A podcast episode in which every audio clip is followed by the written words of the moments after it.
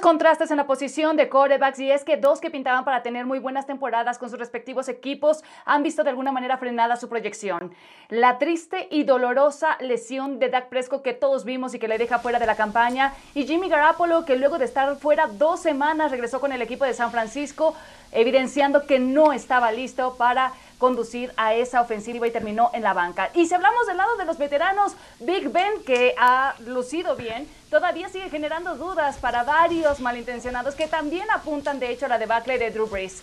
Idolazo en la semana 6 en este también eh, duelo de veteranos, de pistoleros, Aaron Rodgers y sus invictos Packers ante Tom Brady y sus renovados Buccaneers, que si bien es un deporte de equipo, la posición de mariscal de campo muchas veces define sus expectativas. Arrancamos esta edición de NFL Live.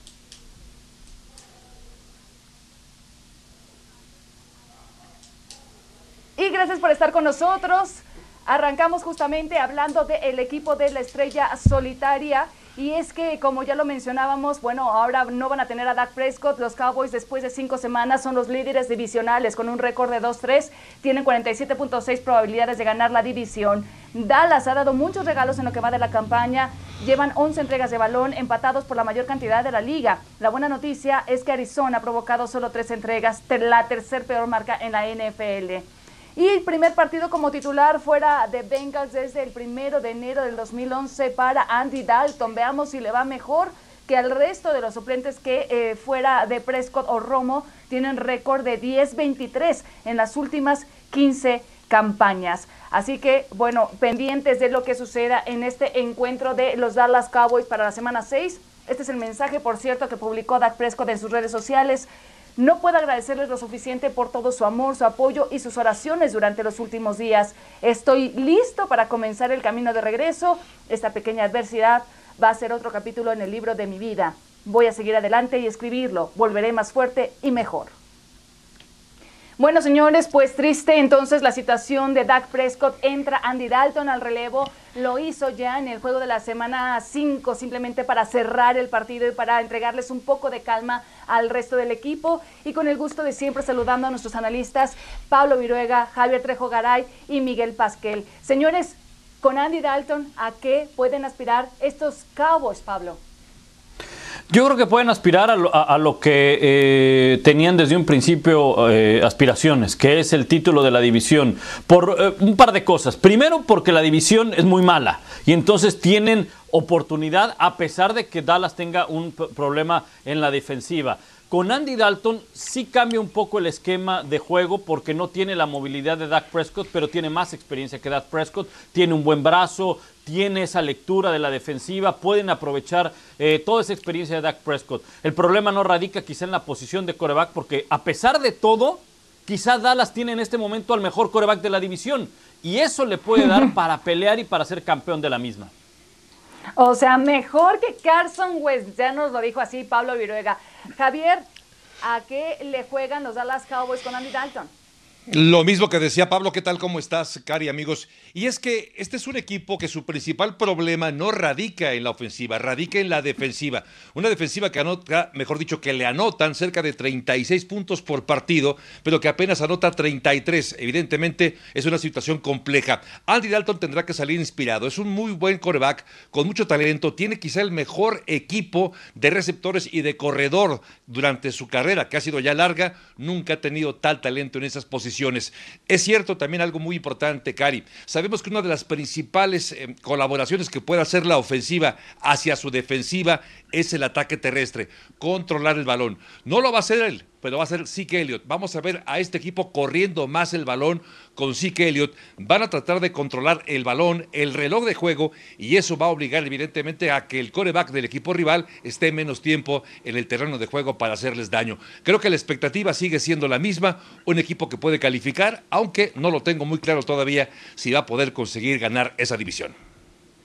Y qué complicada situación, señores, porque yo me imagino, y no quisiera estar en los zapatos de Mike McCarthy, porque llega a un nuevo equipo, no tuvo pretemporada ni siquiera para conocer e integrarse bien con sus jugadores, junto con sus coordinadores ofensivo y defensivo, arman un plan de juego diseñado también a la altura y talla de, eh, de su mariscal de campo, Dak Prescott, y ahora después de cinco semanas le pierde y tiene que reajustar todo para armar el juego con Andy Dalton. ¡Qué locura, Pablo! Sí, definitivamente la pretemporada, si lo vemos con algunos titulares, otros no, otros han tenido éxito, pero a algunos titulares les ha costado trabajo. Y, una de las grandes interrogantes que teníamos a lo largo de la pretemporada era ver cómo funcionaban los equipos que tenían la posición de entrenador en jefe eh, como nueva, una nueva posición, el caso de Dallas, y la química que iban a tener con su coreback. Creo que la experiencia, insisto en este punto, la experiencia de Andy Dalton le va a ayudar muchísimo y creo que van a tener que ajustar un poco, lo decía muy bien eh, Javier, hay que correr más el balón. El problema de Dallas es que no podía correr a veces tanto porque se veía muy rápido abajo en el marcador. Yo te digo algo, ¿eh? Yo creo que Dallas necesita cambiar incluso hasta algo bien tradicional que es cuando ganas el volado, generalmente los equipos, casi todos, escogen eh, decidir en la segunda mitad. Si Dallas tiene que ganar el volado, si lo gana, tiene que meter de inmediato a su ofensiva. Tiene que dejar fuera en cualquier momento a su defensiva porque es la parte más vulnerable. Ahora, Miguel, yo no quiero que metas aquí el corazón por tu equipo del Washington Football Team, pero ¿coincides con nuestros compañeros en las aspiraciones que todavía tienen los Cowboys dentro de la división? Cari, yo desde un principio lo dije, las aspiraciones para el ganador de esta división va a ser llegar a playoff y hasta ahí. Y lo estamos comprobando más por lo mal que están jugando los cuatro equipos. Ahora, viendo el calendario de Dallas, es mucho más accesible que el de Filadelfia. Y lo que le viene con un Andy Dalton que vimos, ¿eh? necesitó realmente dos jugadas para, con Michael Gallup para darle el triunfo a los Cowboys. El calendario de Filadelfia viene muy complicado, pero sí estamos viendo una muy una mejora en Carson Wentz y todavía sin Alshon Jeffrey y Deshaun Jackson. Una vez que regresen, si regresan, creo que va a ser un equipo que hay que tener el ojo. Pero yo estoy de acuerdo, si Dallas va a aspirar algo es a ganar la división y hasta ahí, no más. Correcto, pues ya Pablo mencionaba el tema de los mariscales en la división, vamos a repasarlos rápidamente y es que en la actualidad estos son los corebacks a cargo de sus equipos en esa división, en FC este, Andy Dalton al frente de los Cowboys, Carson Wentz con los Eagles, las Águilas de Filadelfia, Kyle Allen con el equipo de Washington Football Team y Daniel Jones con los Giants de los cuatro. Wentz y Jones han sido titulares durante toda la campaña. Ahora, ¿quién gana el este de la NFC? Jueguensela, señores. Y yo sé que eh, va a estar mucho más discutido entre las Águilas de Filadelfia y los Cowboys, pero quizá por ahí en una de esas también el equipo de Washington nos llega a dar la sorpresa. ¿Con quién te quedas, Javo? Hasta hace cinco semanas yo habría pensado que Dallas era el candidato número uno para llevarse esta división, pero evidentemente después de los problemas que ha tenido a la defensiva, con la gran cantidad de balones perdidos, con las lesiones que ha sufrido, este equipo se ha complicado de más la existencia. Eh, ojo, que Filadelfia no es que esté mucho mejor en el tema de lesiones. Ya comentabas acerca de Deshaun eh, Jackson y también de Aston Jeffrey, que no están como receptores de Filadelfia. Sin embargo, es un equipo muy experimentado, con un gran coreback, con un gran head coach. Me voy a quedar con Filadelfia porque este equipo ya sabe lo que es ganar en postemporada y sobreponerse a las adversidades. Para mí, Filadelfia y además que se lleva la división. frente este. a los Steelers. Absolutamente, ¿Qué claro. dieron frente a los Steelers? O sea, en el juego por el honor de Pensilvania le hicieron un partidazo al equipo de los acereros, Pablo. Sí, yo creo que fíjate que incluso, de hecho, hay que recordar que también le ganaron a San Francisco. Entiendo, San Francisco con algunas lesiones, Filadelfia también con muchas, no tenía receptores abiertos. Eh, eh, y creo que ante eso se ha sobrepuesto muy bien eh, Carson Wentz. El problema de Carson Wentz, para mí, yo creo que es el coreback con mayor talento en la división, sin embargo, en este momento no lo está demostrando. Por eso es que decía que Andy Dalton quizás sea el mejor de la división, porque Carson Wentz a veces por querer hacer más acaba cometiendo errores. Creo que, eh, volviendo a tu pregunta original, Cari, yo me quedaría con Dallas. Yo me quedaría con Dallas para ganar esta, esta división. Cualquiera de los dos, tanto Dallas como Filadelfia, creo que están muy cercanos a ganar esta división. Me quedaría al final con el equipo de, los Dallas Cowboys porque tiene una ofensiva eh, que puede caminar a este equipo a victorias consecutivas. Ahora, perdón. el verdadero ganador, te voy a decir cuál es, ¿eh, Javo? Es el que enfrente este equipo en la primera ronda de la, de postemporada. Ese es el verdadero ganador. Es semana de descanso, es, un comentario al margen nada más, pero es posible que esta división se la acabe llevando un equipo con marca de 500, 8-8 o incluso con marca perdedora, ¿eh? Por ahí. y no sería tampoco la primera vez, ¿eh? No, pero ha pasado. Filadelfia ya empató, entonces yo creo que si Filadelfia gana la división, va a ser con un récord de 7-8-1. Veo muy difícil, insisto, por el calendario que Filadelfia tenga una temporada ganadora pero lo que hemos visto de Dallas va a tener que estar metiendo entre 35 y 40 puntos por partido para poder ganar sus juegos y no creo que le alcance con Andy Dalton, que es nuevo en ese sistema. Entonces, ¿quién se queda con la división, Michael? Yo me voy a quedar con Filadelfia, Cari. Desde ah. principios de septiembre dije, Filadelfia gana la división. Sí me ha decepcionado, entiendo las lesiones, pero con Pittsburgh, Cari, tú lo viste. Iba ganando fácil los acereros y Filadelfia en la segunda mitad le dio la vuelta y estuvo muy cerca de sacar el triunfo. Entonces me, quedo con Filadelfia, pero sí creo que va a ser con un récord perdedor. Ronda, primera ronda de comodines y hasta ahí. Oye, ojo, eh, ojo, Cari, que que, ese empate de Filadelfia, que tanto se le criticó a, Doc Peterson, ese empate puede ser el, el desempate exactamente para ser el campeón de la división. ¿eh? Exactamente. Correcto, ante los acereros de Pittsburgh fue el derby de Pensilvania y como ya lo mencionabas, eh, Pablo, frente al equipo de San Francisco, fue el derby del hospital. Y los invitamos a que todos eh, participen con nosotros en nuestra encuesta que ya está arriba en nuestras redes sociales, así que entren y emitan su voto. La pregunta es quién ganará justamente esta división de la cual ya discutíamos, la NFC este. Hasta el momento los Cowboys tienen el 46% de los votos, seguidos por los Eagles con 37, Washington 12 y los Gigantes, bueno, los Gigantes, y por hacerles un favor, ¿eh? el 5%. Entren a nuestro perfil de Twitter y voten por su favorito para ganar esta división. Y los invitamos este 19 de octubre al partido de Monday Night Football entre Cardinals y los Cowboys. Las citas a las 7 pm, tiempo del centro de México, por la señal de ESPN 2, con Andy Dalton desde el inicio como quarterback del equipo de la estrella solitaria.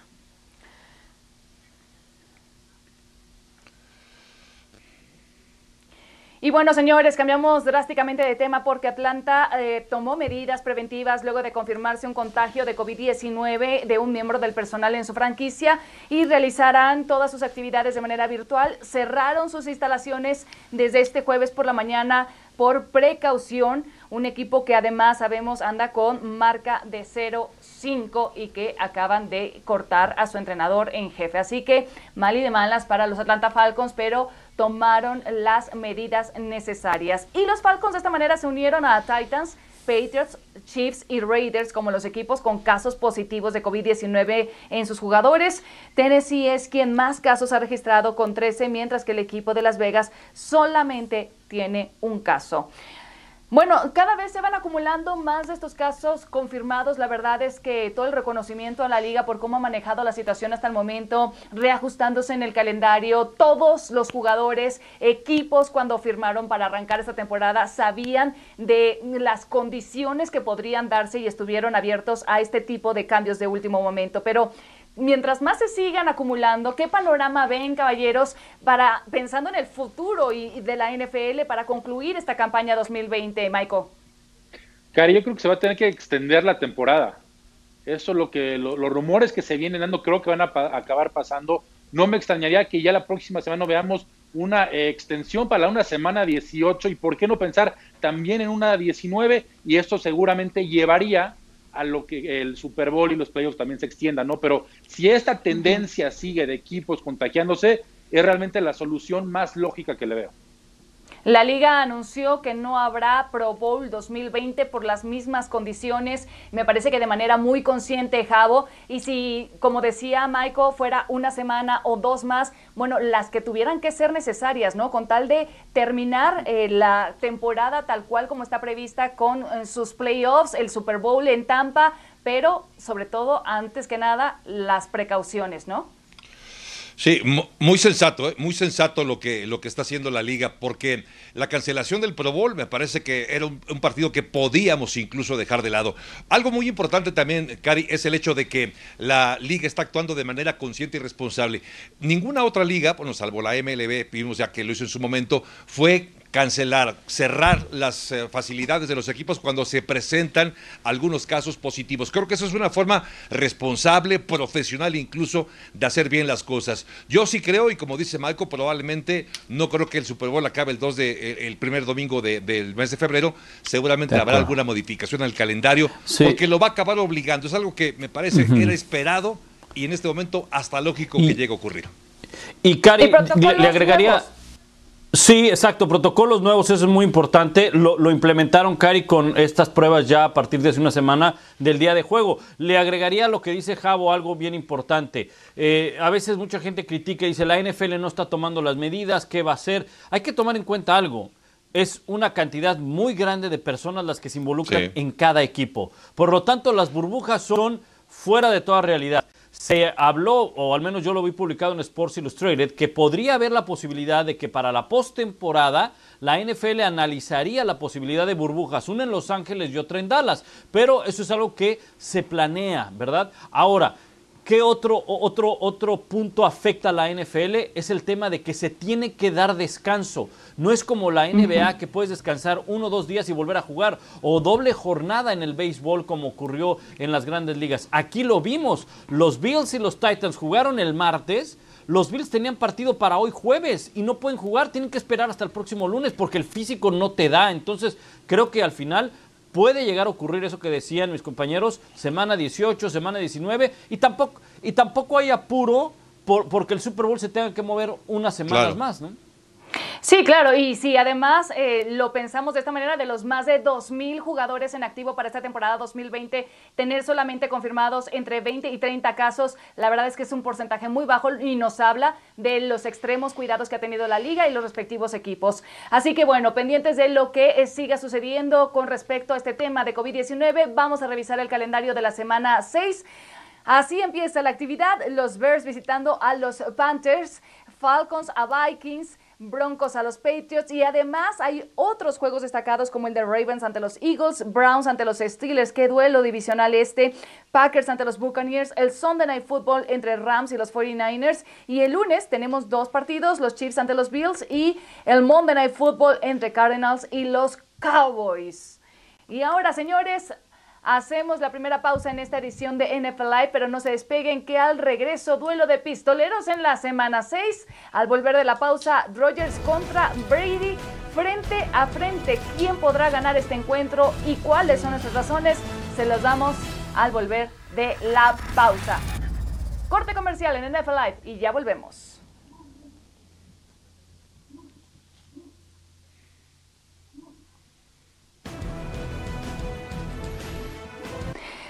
De la semana 5. Arrancamos con este acarreo por el centro de Carson. Rompe tacleadas, gira y se quita Harrison Smith. ¿De qué manera, Pablo? Sí, buenos movimientos. Eh, Carson eh, es un hombre que le va a ayudar muchísimo en el juego terrestre a Russell Wilson. Y Jimmy Graham consiguiendo el touchdown, Jabo. Sí, a la esquina, un buen pase de Nick Foles en un buen tiroteo, un buen partido que enfrentaba al equipo de Tampa Bay. Buenas manos, es un jugador que aparentemente había salido ya un poco del radar como uno de los mejores alas cerradas. Y en el número 8 vamos a ver a Miles Sanders a la versión de Houdini, Michael.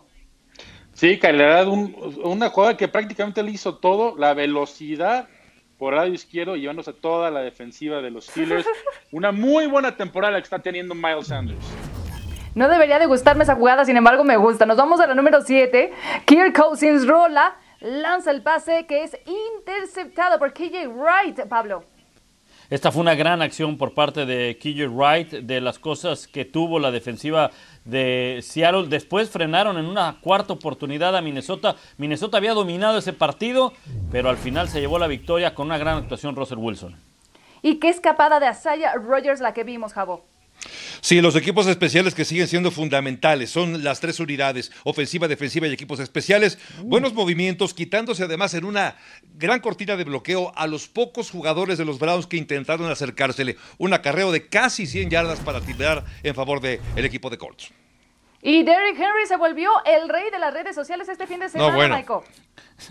El rey de las redes sociales. ¡Vámonos, Josh Norman! ¿Qué haces aquí? Ni te me acerques. Qué jugada, qué chulada. Y los memes se pusieron a la orden, de veras. Sí, de verdad. Mira nada más. Me estorbas. Ven nada más. Vámonos. Quítate. Ay, y ahorita le voy a hacer lo mismo a Javo.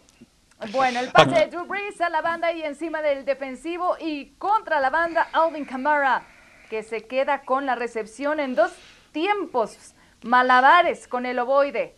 No, hay, ¿no está Michael Thomas? Alvin no hay problema. Alvin Kamara, claro. No, exacto. No, Thomas, no problema. Y luego de Andre Hopkins, Pablo. Sí, me, suena extraño que aparezcan los Jets en el top 10, pero es que es en contra de ellos y sí pueden aparecer entonces. Aquí está DeAndre Hopkins, una gran recepción, para eso lo trajeron, aguantó el golpe y touchdown. Mira, también aparecen los Giants, pero es contra ellos también. Michael Gallup, Michael. Sí, y la verdad lo, platicábamos, ¿no? Gran jugada de Dalton y sobre todo la concentración de Gallup alzándose para la bola. Y estos dos pases fueron lo que le dieron la victoria a los vaqueros, ¿no? Que hasta el momento están en primer lugar de la división. Sí, y bueno, también esto sucedió en la maldad que le hicieron los Raiders a los Chiefs, a los campeones. Ya no hay respeto. Derek Carr y Henry Rocks que se lanza por encima del defensivo Jabo. Sí, fue una gran jugada. Lo de Derek es, eh, digno de comentarse porque el equipo está jugando muy bien, tanto así que dio la gran campanada eh, derrotando al equipo de los jefes de Kansas City, Karim. Y esta semana 6 tenemos un duelo de pistoleros. Sabíamos que esto iba a suceder cuando Tom Brady se fue a los Buccaneers. Gran duelo en la nacional por parte de veteranos mariscales de campo. Los dos número 12. Por un lado, Aaron Rodgers, que anda invicto con los Packers, con 13 pases de touchdown, 0 intercepciones. Y un Tom Brady que viene de una semana donde no nos vamos a sacar esa imagen de la cabeza. Tres, tercera, cuarta. Bueno. Ese es el duelo que nos espera. Vamos a ver el comparativo de estos dos mariscales de campo. Aaron Rodgers llega con mejores números que Tom Brady en prácticamente todos todos los departamentos. El coreback de Green Bay tiene mejor marca, mejor porcentaje de completos, promedia más yardas por juego, tiene una mejor relación de touchdown contra intercepciones y por supuesto, y mucho mejor coreback rating que Tom Brady. Brady o Rodgers, ¿con quién se quedan y por qué? Así de contundente, Javo. Me quedo con eh, Rogers porque está jugando muy bien, porque es eh, en este momento el único coreback que no ha sido interceptado porque comparando justamente ese rubro en el caso de Tom Brady sí ha sido muy complicada la temporada para él, porque además está con un equipo el que todavía no alcanza a dominar el sistema, le está costando trabajo, no cuenta con una gran línea ofensiva, además del talento que tiene Aaron Rodgers, que tiene un gran ataque terrestre, es decir, está mucho más arropado hoy en día el equipo, eh, perdón, Aaron Rodgers con el equipo de Green Bay que Tom Brady. Aaron Rodgers, sin lugar a dudas, incluso lo pongo para MVP. Ahí, yo estoy totalmente de acuerdo contigo. Está mejor arropado Rogers. No tiene levanta de receptor y hasta ahí. Ya con Tampa Bay ya regresa. Pero tiene mejor línea defensiva. Ya regresa Mike mejor Evans, Y la línea ofensiva no está jugando mal de Tampa Bay. Claro que Tom Brady no todavía no, como dices, eh, agarra el, sistema de Bruce Arians. Poco a poco lo está tomando. Pero hay que, hay que recordar que juegan en casa. Quieras o no, la poca gente que va a asistir de alguna manera va a influir. No han perdido en casa yo me no, pero eso es otra cosa. Casa. Esa es otra discusión. ¿Quién gana el partido? No, pero yo me quedo con Tom Brady. Yo me, quedo con mejor, va a tener mejor actuación Tom Brady. Recordar que Tampa Bay es la tercera mejor defensiva contra el pase. Entiendo que regresa Devante Adams, que Aaron Rodgers está jugando muy bien. Hay que ver a quién le ha ganado también, sin quitarle su mérito. Pero me voy a quedar con Brady en casa y que quede claro, con equipo sano, ¿eh? Porque ya regresa Leonard Fournette y LeSean McCoy. A ver, Pablo, rompe este empate en la discusión. ¿Tú con quién te quedas? Yo me quedo, y ojo, eh, esto no quiere decir que uno sea mejor que el otro, porque tiene que ver, como decía eh, Javo, quién está jugando mejor en este momento, quién tiene mejor equipo, quién está caminando mejor con su equipo. Y definitivamente es Aaron Rodgers. Aaron Rodgers decía algo, Michael, no está Davante Adams y nada más pero ha ganado sin Davante Adams. Ha utilizado a todas las armas. Utilizó una ala cerrada que no lo conocían ni en las cajas de cereales de Wisconsin y le ah. lanzó tres pases de anotación o dos pases de anotación. Tiene corredores, tiene una defensiva que puede hacer eh, lo suficiente como para ganar. Creo yo que, que Aaron Rodgers sabe aprovechar muy bien todas sus armas. No quiero decir que Brady no. Lo que pasa es que Brady, como bien decía Michael, está entrando en el sistema de Bruce Arians. Y quizá uno de los jugadores con el cual estaba ya entrando en ritmo, en conexión, que era OJ Howard, su ala cerrada, se lesiona toda la temporada. Entonces, creo que en este llega en mejor momento, en mejor ritmo la ofensiva, en mejor, e, con mejor equipo, Aaron Rodgers. Nada más hay que dejar claro, insisto, perdón, Cari, quiero dejar. no ha enfrentado a Rodgers a una defensiva contra el pase como es el perímetro de Tampa Bay. Entonces, yo sí creo que se va, va a complicar. Ha enfrentado a Detroit, ha enfrentado a Ha enfrentado de esas toda la vida, Michael. No, Ha pues, enfrentado de, esas toda la vida. es no, Hay que, no, hay que nada pasarlo porque está jugando muy bien la defensiva de Tampa y más cuando juegan en casa. Así compren todos los cereales de Tampa Bay, no van a encontrar el receptor que va a utilizar Aaron Rodgers.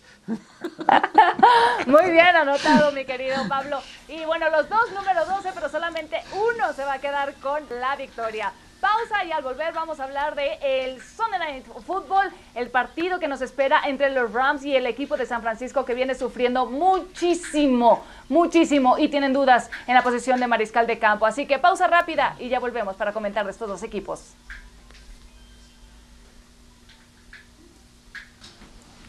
Luego de dos semanas de ausencia por esguince de tobillo, Jimmy G volvió a los Niners para completar solo 7 de 17 envíos, pobres 77 yardas y dos intercepciones, mandado a la banca a medio partido contra los Dolphins y en general el equipo sigue viéndose muy mal. Mientras que los Rams, que serán su rival esta semana, el domingo por la noche, calladitos, pero van muy bien, 4 a 1 su marca en la complicada además división oeste de la NFC y luego de una temporada donde habían quedado fuera de la postemporada. Señores, empecemos con el equipo de San Francisco. Jimmy G sigue siendo la respuesta al futuro de los Niners, Pablo. Yo creo que sí, porque eh, primero le han pagado mucho dinero, o le van a pagar todavía mucho dinero, entonces necesita hacer la respuesta. Y porque además los suplentes que tiene tampoco no te ofrecen una gran diferencia. Desde el año pasado sabíamos que Jimmy G no era el punto más fuerte de este equipo, que podía ganar con actuaciones regulares, buenas, y, se venía, y si venía alguna actuación extraordinaria, bienvenido. Pero este equipo tiene que regirse por juego terrestre y defensiva. El problema es que han venido lesiones. Y el problema es que quizá no regresó al 100%, se veía todo el tiempo sumamente incómodo, errático, pero ¿cómo es posible que el propio equipo, su entrenador en jefe, no supiera las condiciones que tenía Jimmy G para volver cabo? Es que, Cari, este no es el, el, coreback del futuro. Para mí es lo que hay. Es lo que hay con San Francisco y punto. Este jugador llegó con apenas dos juegos iniciados con el equipo de los, del equipo de Nueva Inglaterra a San Francisco. Fue llevado por eso. Pero realmente no tenía la habilidad, no tenía ese talento para estar en un equipo tan importante, de tantos blasones como es el equipo de San Francisco. Por eso yo creo que está justo en la posición de perder esa, esa posición de titular. Incluso no descarten que para el próximo draft vayan por un mariscal de campo, porque Jimmy G no es ni será la respuesta no. de San Francisco. Cabo, Cabo, perdón, perdón, Cari, pero es que ahí lo que. Cabo es un quarterback de Super Bowl. Acaba de llegar no, al Super Bowl. No, Estuvo a no, unos no, no No, bueno, eh, Jared. Goff también llegó a un Super Bowl. Que no es el futuro, por favor, Jabo. Peyton Manning también ganó el Super Bowl su- 50. sufrió- Jabo, ganó el Super Bowl sufrió una- 50 a pesar de No, Peyton Manning. Denver. por favor, el hombre. equipo de San Francisco Hay llegó hasta donde llegó. actuaciones de Jimmy Garoppolo, no diciendo no Oye, lo puedes comparar con Peyton Michael, Manning, pero es, Michael, es tenían un ataque que te terrestre extraordinario. Llevar, que te puede llevar al Super Bowl Una defensiva llevó, extraordinaria. Pero no por él. No, no, no, extraordinaria. ¿Cómo Él no los llevó. partido? ¿Cómo dejaron Él no los llevó, Si la perdón, defensiva tan extraordinaria, ¿por qué perdieron el partido? Porque Llegó al Super Bowl. Tres, Llegó al Super Bowl. en el último cuarto. Llegó al Super Bowl, Fue pero no los llevó. De un Bueno, equipo que participó hablar, en el pues. Super Bowl, ¿sí o no? Llegó al Super Bowl, pero no los llevó él al Super Bowl. Fue la defensiva Bueno, yo creo gran que, eh, ataque eh, terrestre. Y, sabes que- qué, déjame agregar algo. Yo creo que ahí, ahí en la misma historia de San Francisco nos, tenemos la respuesta, ¿no? Colin Kaepernick, Colin Kaepernick fue un coreback que llegó al Super Bowl, pero eh, Claro. no tenía una calidad para estar ahí. Jimmy No, G a mí pero- no se me hace un coreback malo, ¿eh? No se me hace un coreback malo, Jimmy G. A mí se me hace un buen Ahora, coreback. una no, lesión no, y- no y- tanto. No, no seas así. No seas así con el productor. No, Ah, se fue- me hace fue un buen coreback. Se me hace un buen coreback. El tema es que, el tema es que sí tiene que estar rodeado. Claro. Y el equipo era tan bueno el año pasado con la defensiva y con el juego terrestre que a pesar de algunos errores de Jimmy G podía salir adelante. Pero te podía dar muy buenos partidos. Por ejemplo, el de temporada regular contra Nueva Orleans fue un muy buen partido de Jimmy G. Lo peor que le pudo pasar a San Francisco en el Super Bowl fue que tuviera que dejar el partido en las manos del coreback. Ajá, No, no, pero es que no, para- no, no fue en las manos del Señor- Pablo, fue en las manos de la defensiva. Iban ganando por do, por 11 puntos quedando, ese- o por 10 puntos es- quedando 7 minutos. A ver, señores, yo la nada más voy a defensiva. pasar por aquí para la dejar defensiva y esto. el coreback. Nada Sí. más pasaré por aquí para dejar esto y cerrar el tema. Por ahí, si lo llegaran a cortar, se ahorrarían 24 millones en el tope salarial, lo que podrían hacer también con ese dinero y solamente absorber el 2.8 de dinero muerto de este año, 1.4 del siguiente. Ahí y te agrego algo, Cari, y te agrego que lo va a tomar cualquier otro equipo de inmediato, ¿eh? Cualquier otro equipo lo toma, pero rapidísimo. Y todos ganan, podría ser. Bueno, vamos a comparar, bueno, más bien si comparamos los primeros tres inicios de Jimmy G en las últimas dos campañas, encontramos que el coreback de San Francisco tiene un rendimiento inferior en todas las categorías que vemos en pantalla. Ya veremos si Garapolo entonces es capaz de enderezar el camino y mejorar sus números. Ahora pasemos del otro lado y pensemos cuál es la realidad de los Rams. Tienen una marca de 4-1, pero ¿por qué nos está hablando tanto de ellos, Pablo? Bueno, porque quizá tengamos ese, ese, eh, todavía ese sentimiento de que es un equipo que esperemos que, que se caiga, esperemos que, no sea realidad, pero para mí es una gran realidad. Sean McVay logró una vez más ajustar su, su esquema de juego a lo que tiene. Jared Goff está jugando bien, la defensiva Aaron Donald está en un plan de MVP para mí y por eso es que es un equipo que hay que darle el mérito de estar dentro de los cinco mejores o diez de la NFL. ¿Candidatos de la Nacional, Jabo? Sí, sí lo son. Para llegar al Super Bowl no lo creo, pero para calificar por lo menos con una posición de comodín, por supuesto que lo es. Decía Pablo de Sean McVay, decíamos o creíamos la temporada pasada, después de la campaña tan floja, que se había acabado la magia, que el sistema ya no daba. Hoy está demostrando que este equipo se ha reinventado y ha construido un equipo sólido, candidato sin lugar a dudas en esa división oeste. Absolutamente favoritos, ¿no, Michael? Cari, para mí son, pueden llegar a playoff, pero también hay que ver contra quién han jugado. Empezamos hablando de la división este de la Conferencia Nacional. Bueno, a esos cuatro equipos son los que los Rams le han ganado.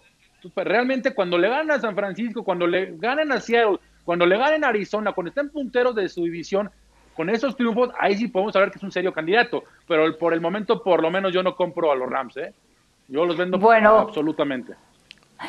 Este domingo por la noche vamos a ver quién tuvo la razón cuando se estén enfrentando dentro de la semana 6 a través de la pantalla de ESPN. Los invitamos a que no se lo pierda. Domingo por la noche, los Rams de Los Ángeles frente al equipo de San Francisco. 7 pm tiempo del centro de México a través de la señal de ESPN. No se pierdan este duelo. Ahí los esperamos.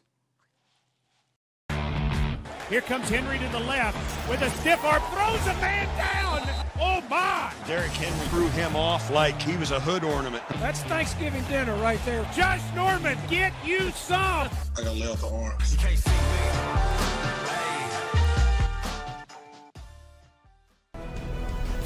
La jugada clave del partido es presentada por Suzuki Swift 2020, con tasa de 8.99 y garantía extendida gratis.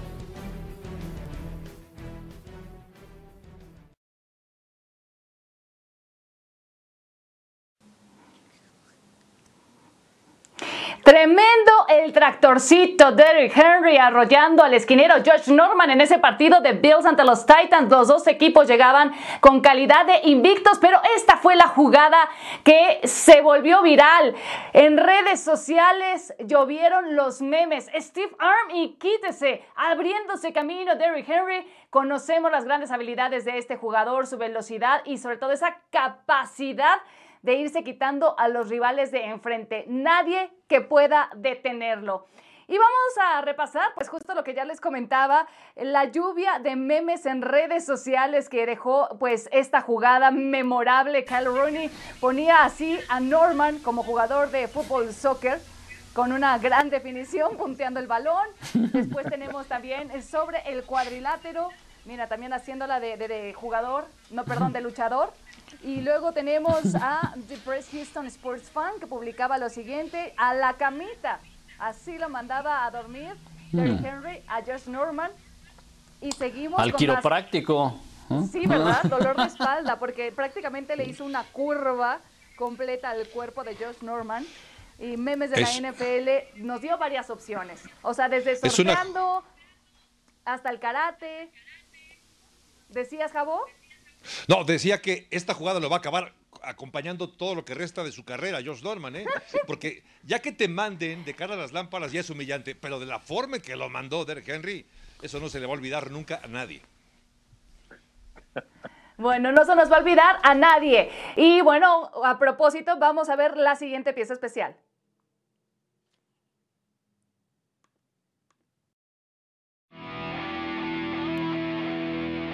There's one stiff arm, there's two stiff arms. That stiff arm is becoming legendary.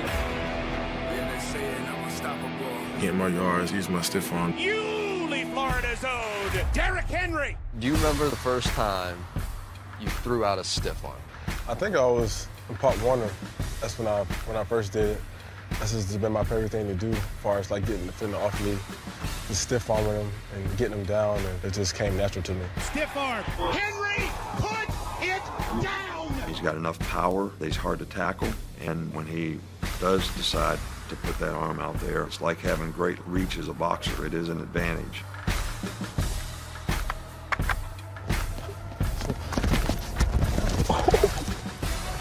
Did he fall? Did he go down? All right. Concussion protocol. I got the hair, hair knocked out of me.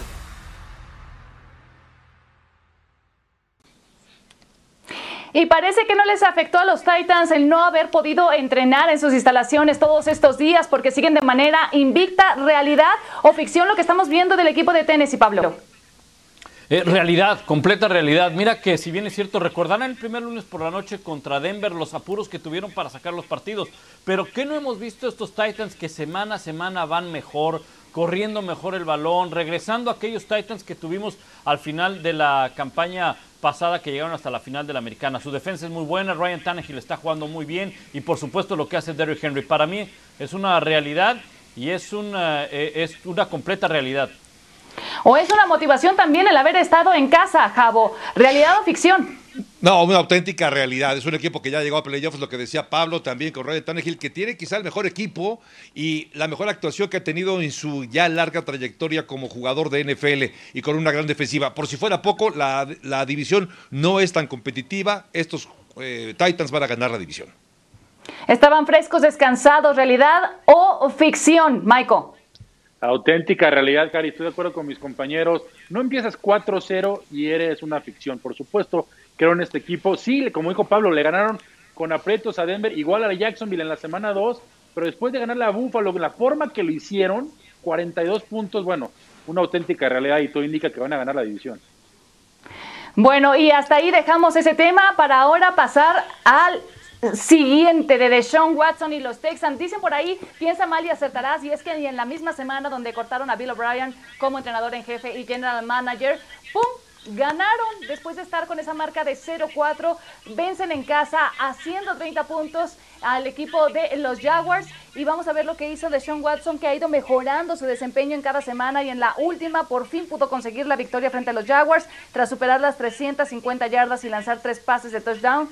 En las primeras cuatro semanas terminó perdiendo cada partido. La mejoría de los Texans son realidad o ficción, Pablo. Es una eh, realidad. Yo creo que es un equipo que tiene talento a la ofensiva, que si bien es cierto, eh, su defensiva se vio muy mermada. Su defensiva no es la misma que la de otros años, pero tiene receptores, obviamente no del calibre de DeAndre Hopkins, pero buenos receptores. Y creo que queda en manifiesto que uno de los problemas que tenía este equipo era la mala relación del entrenador con los jugadores. Porque ya para que un hombre como JJ Watt se haya hecho de palabras por Bill O'Brien es, o con Bill O'Brien es porque las cosas andaban mal. Así que yo creo que va a mejorar, aunque no creo que le vaya a alcanzar para los playoffs por los problemas en la defensiva. Ok, y ahora hablemos de otro mariscal de campo, también de la nueva generación, Lamar Jackson, que después de una temporada donde nos maravilló a todos y se llevó la distinción de MVP, esta campaña lleva números discretos, apenas alcanzando por aire y por tierra 949 yardas totales, ocupando así la posición número 31 de la NFL. Muy lejos de lo que esperábamos ver en esta campaña 2020 de Lamar Jackson, muy pobre su porcentaje en pases completos. Vamos a revisar la siguiente gráfica al respecto. Lamar Jackson pues ha batallado para tener un buen porcentaje de pasos completos en envíos de 21 yardas o más en el aire, al completar solo el 21.1% de sus pases. En 2019 completó el 33.3% de sus pases que estuvieron en el aire esa distancia. Esa distancia. Javo, ¿el récord que mantienen entonces los Ravens es realidad o es ficción? Es realidad porque es un equipo que ya perdió, es decir, ya no, es, no es un equipo invicto, no es esa máquina tan poderosa que veíamos el año pasado, pero esa es la realidad y a esa corresponde su actuación. Es un equipo que puede ganar la división, creo que sí la puede hacer en la división norte, pero evidentemente lo que estamos viendo y lo que decías muy bien, Cari, no está con los números del año pasado. Significa que esta versión más discreta, esa es su realidad y a eso aspira un equipo como Baltimore, llegar a playoffs y quizá otra vez volverse a quedar quizás en ronda divisional. Perfecto, y ahora también pasemos a otro tema porque esta semana Livion Bell fue cortado por el equipo de los New York Jets luego de 19 meses en la franquicia. Parece que nunca hubo entendimiento con su entrenador en jefe Adam Gates y de hecho tampoco le volvimos a, ver ese nivel que mostró en los emparrillados Livion Bell en alguna época con los Steelers. Llegó a los Jets en calidad de agente libre y parece que nunca terminó por acomodarse con este equipo que está por los suelos. Hay una baraja de opciones de equipos para que pueda llegar, de eso vamos a estar hablando más adelante, pero Michael, los Jets no ganarán ningún partido. Si hacemos esa afirmación, estamos hablando de la realidad o ficción. Una ficción, Cari. Mira que estoy revisando su calendario. En ningún partido son favoritos, pero realmente las probabilidades para que no ganen un solo juego son muy difíciles. Entiendo que el calendario está difícil, le toca jugar contra la división oeste de la conferencia nacional, ya juegan contra San Francisco, le falta Seattle, les falta Rams, les falta Arizona, yo creo que es de las más difíciles, no es que es la más difícil, pero creo que alguna tarde algún equipo va a salir mal, Sam Darnold seguirá saldrá inspirado y saltará el partido. Puede ser contra Miami, puede ser contra Cleveland o contra algunos de los equipos que acabo de mencionar, pero veo difícil que en una corta temporada hasta el momento los Jets no ganen un solo juego. Ok, bueno, pues ojalá en alguna terminen por darnos la sorpresa de ganar, aunque sea un solo juego. Vamos a pausa, no se despeguen, ya volvemos rápidamente a esta edición de NFL Live. Alexander Madison es uno de los corredores destacados en el equipo de los Vikings junto con Dalvin Cook y justamente con Cook lesionado de la ingle y podría perderse esta semana 6, sería entonces Madison una prioridad dentro del equipo. Estuvo en una entrevista en Ahora Nunca con nuestros compañeros Mauricio Pedrosa y Hércules Gómez hablando un poco de español. Alexander, bienvenido, gracias por estar con nosotros. Lo primero que te quiero preguntar es esto. Eh, no hay muchos jugadores de la NFL que hablen buen español. Tú hablas muy buen español. Explícale a la gente de dónde eres, por qué hablas tan buen español. Um, soy de San Bernardino, California, y um, cuando era en el primer grado, mi madre pone en, este programa Dual Inmersión y uh, fue en este programa hasta que me gradué. Hay muchos corredores muy buenos, pero en tu caso, cuando estabas en la escuela, en preparatoria, ¿qué corredor veías que te gustaba mucho? Sí, sí, claro que sí. Uh, Adrian Peterson era uh, un, gran parte uh, cuando era joven y también Marshawn Lynch. Háblame de lo que es para los Minnesota Vikings tener no uno, sino dos corredores de muy buen nivel, como es Dalvin Cook y como tú. Sí, es un gran parte de nuestro offense y um, tener un corredor que puedo uh, fill in este gran parte es algo que uh, no not too many teams uh, can say that so por eso es algo que a nosotros ah, en este ah, en este room con los running backs es algo que tenemos mucho uh, pride en. Alexander, muchas gracias, amigo. Muchas gracias.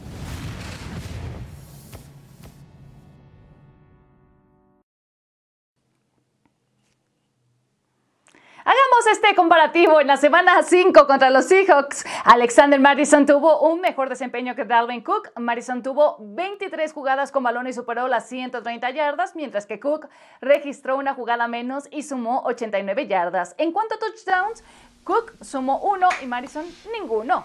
La pregunta es si los Vikings podrán eh, ganar sin Dalvin Cook en el emparrillado. ¿Tú qué dices, Jabo?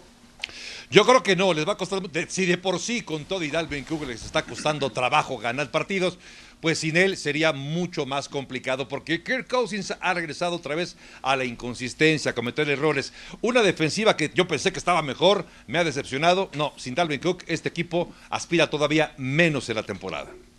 Michael, ¿no les damos el voto de confianza? Mira, que enfrentan a Atlanta, seguramente por precaución Dalvin Cook no va a jugar. Madison tuvo mejores números, es decir, yardas por acarreo. Yo creo que le van a ganar a Atlanta y después tienen semana de descanso, lo que va a tener tres semanas Dalvin Cook para regresar. Entonces, realmente lo que estamos diciendo es que Dalvin Cook, yo creo que se solamente un juego y sí creo que lo ganan contra Atlanta este próximo domingo. Atlanta no ha ganado ninguno, ya ha perdido a su entrenador y de hecho cerraron sus instalaciones, no pudieron entrenar. Pablo, ¿tú qué dices? Yo creo que mientras Atlanta esté abajo en el marcador hay posibilidades, porque ya sabemos que si está arriba lo pierde todo, ¿no? Entonces creo que eh, Minnesota puede encontrar maneras de ganar, pero sí necesita un juego limpio, un juego eh, sin errores por parte de Kirk Cousins. Y no va a tener ese apoyo del juego terrestre, aunque cuando no estuvo Dalvin Cook en el partido contra Seattle siguieron corriendo bien el balón, no es una garantía, pero sí necesitas de que sea un partido limpio por parte de Kirk Cousins. Vamos a una pausa, la más rápida que se puedan imaginar, y ya volvemos para cerrar con nuestro último segmento en esta edición de NFL Live. Pausa y volvemos. Y sabíamos que no iba a durar mucho tiempo como agente libre Livion Bell, llegando a un acuerdo ya con los eh, Chiefs. ¿Realmente le hacía falta a este equipo o le vamos dando ya el trofeo de Lombardi, Michael? No, Cari, yo no, no, no, le veo la necesidad de meter un jugador problemático, porque se ha sido problemático a un equipo que recién campeón. Entiendo que Andrew Reid va a poner sus restricciones y le va a dar cierto límite, pero yo no creo, creo que Clyde Edwards está haciendo bien las cosas. No le veo la necesidad de poner a, a Livion Bell en ese equipo. Y además no necesitaban como más eh, reforzar la defensiva que la ofensiva, Javi. Sí, yo creo que sí, lo necesitaban y ya vimos que es donde hace agua el equipo. Pero Claire Edward Seller, que es este novato que llegó, que es un gran corredor, no tiene la misma habilidad para salir desde la posición como corredor en el backfield para recibir pases. Es decir, Le'Veon Bell es quizá uno de los mejores en esa doble función. Por eso creo que el equipo va a ganar justo en relación a lo que hace Claire Edward Seller. No en lugar de, creo que los dos suman bien para el equipo. Y además falta ver en qué condiciones va a llegar Pablo. Eso sí, y sobre todo yo creo que las condiciones físicas eh, es la gran interrogante, ¿verdad? La condición mental, la condición de conducta, yo creo que esa se va a adecuar, porque él mismo sabe que está ante una magnífica oportunidad. Saliste de los Jets, te corrieron de los Jets y llegas al equipo que tiene más posibilidades o probabilidades de llegar al Super Bowl una vez más, entonces se va a cuadrar Le'Veon Bell y le va a ayudar muchísimo, aunque sí, lo que necesitaban era defensa, pero era lo que había en el mercado, pues tómalo. Claro, del 0-5 pasó al campeón de la NFL. Nos vamos, señores. Pablo Virega, Javier Trejo Garay, Miguel Pasquel y Cari Correa, les damos las gracias por haber estado con nosotros. Nos despedimos. Y Pulgoso también. Pulgoso también.